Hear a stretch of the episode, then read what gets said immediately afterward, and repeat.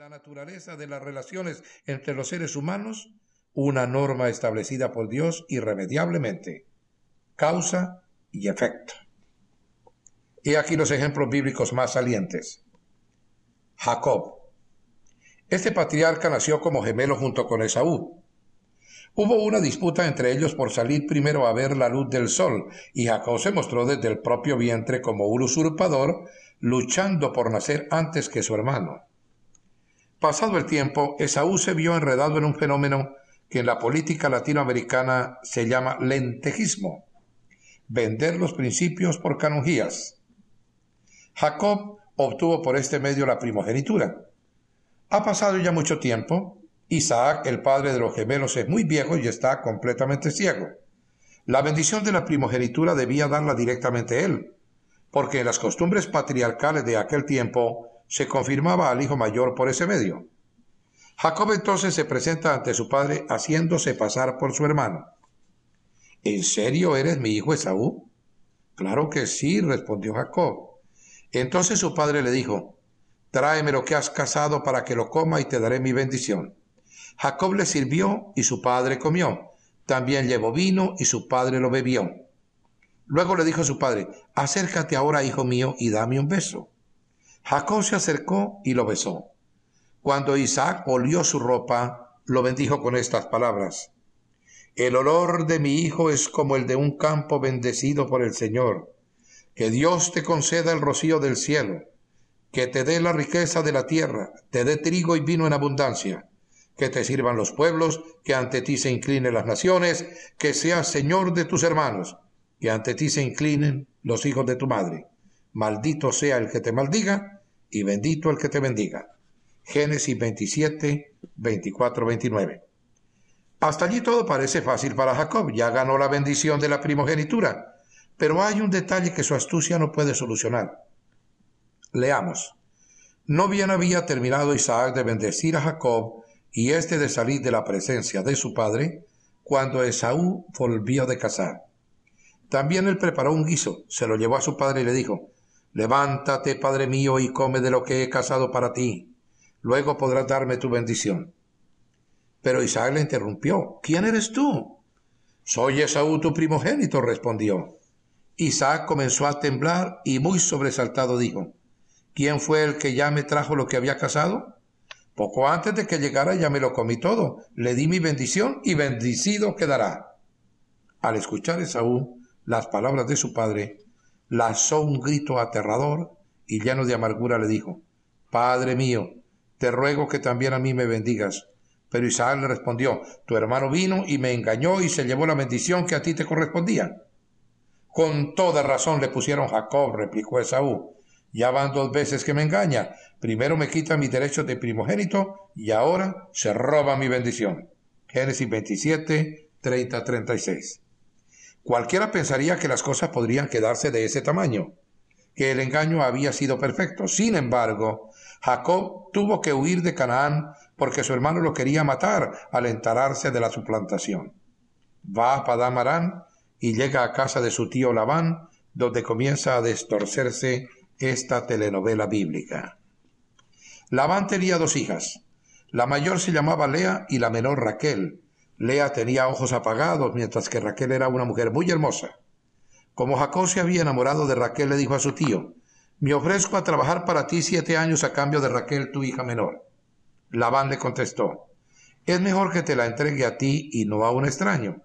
Quédate conmigo. Así que Jacob trabajó siete años para poder casarse con Raquel, pero como estaba muy enamorado de ella le pareció poco tiempo.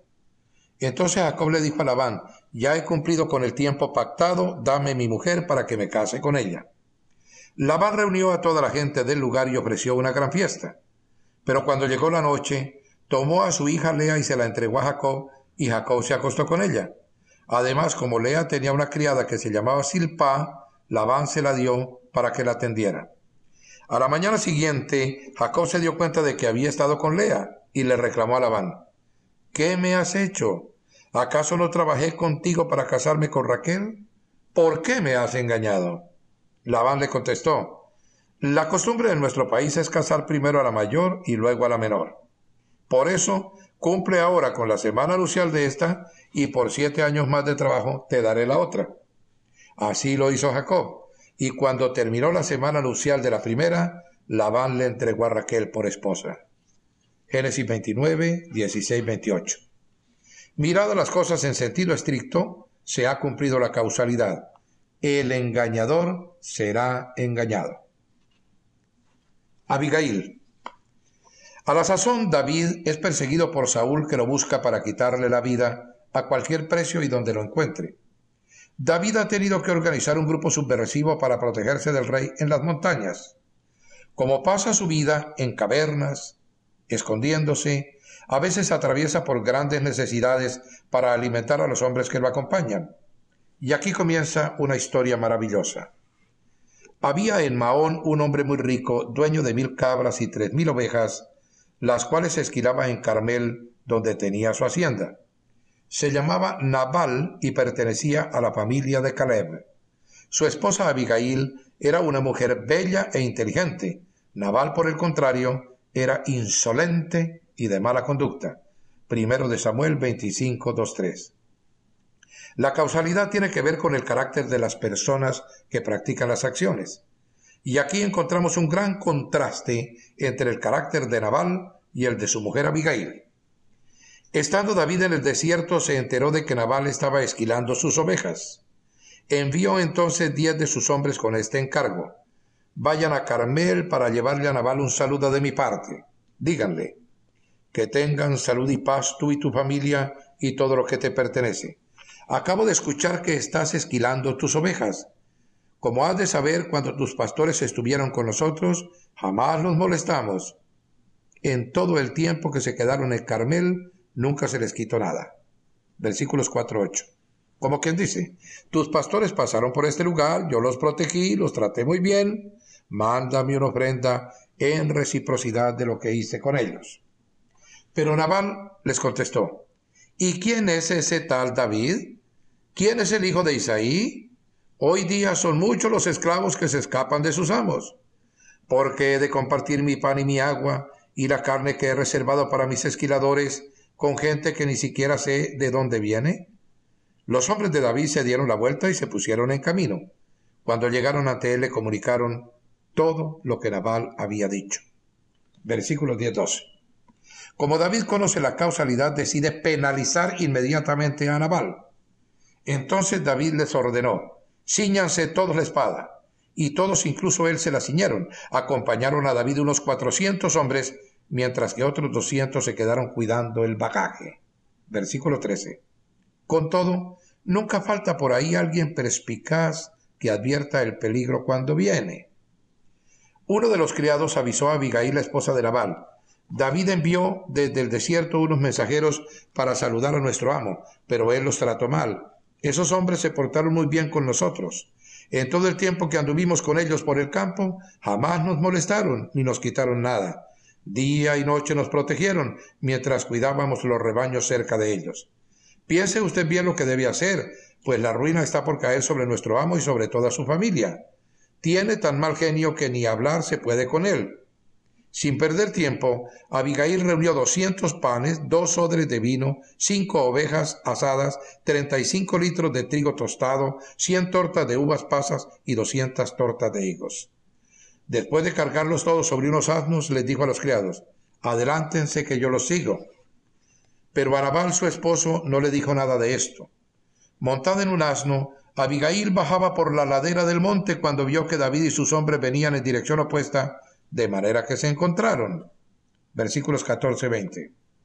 Esta es una historia hermosa y su desenlace resulta realmente impactante.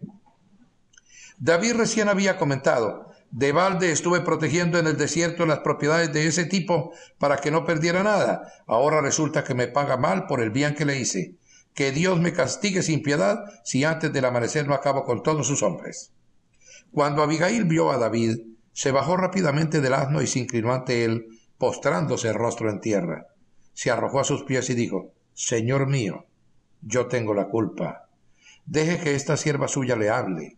Le ruego que me escuche no haga usted caso de ese grosero de Naval, pues le hace honor a su nombre que significa necio. La necedad lo acompaña por todas partes.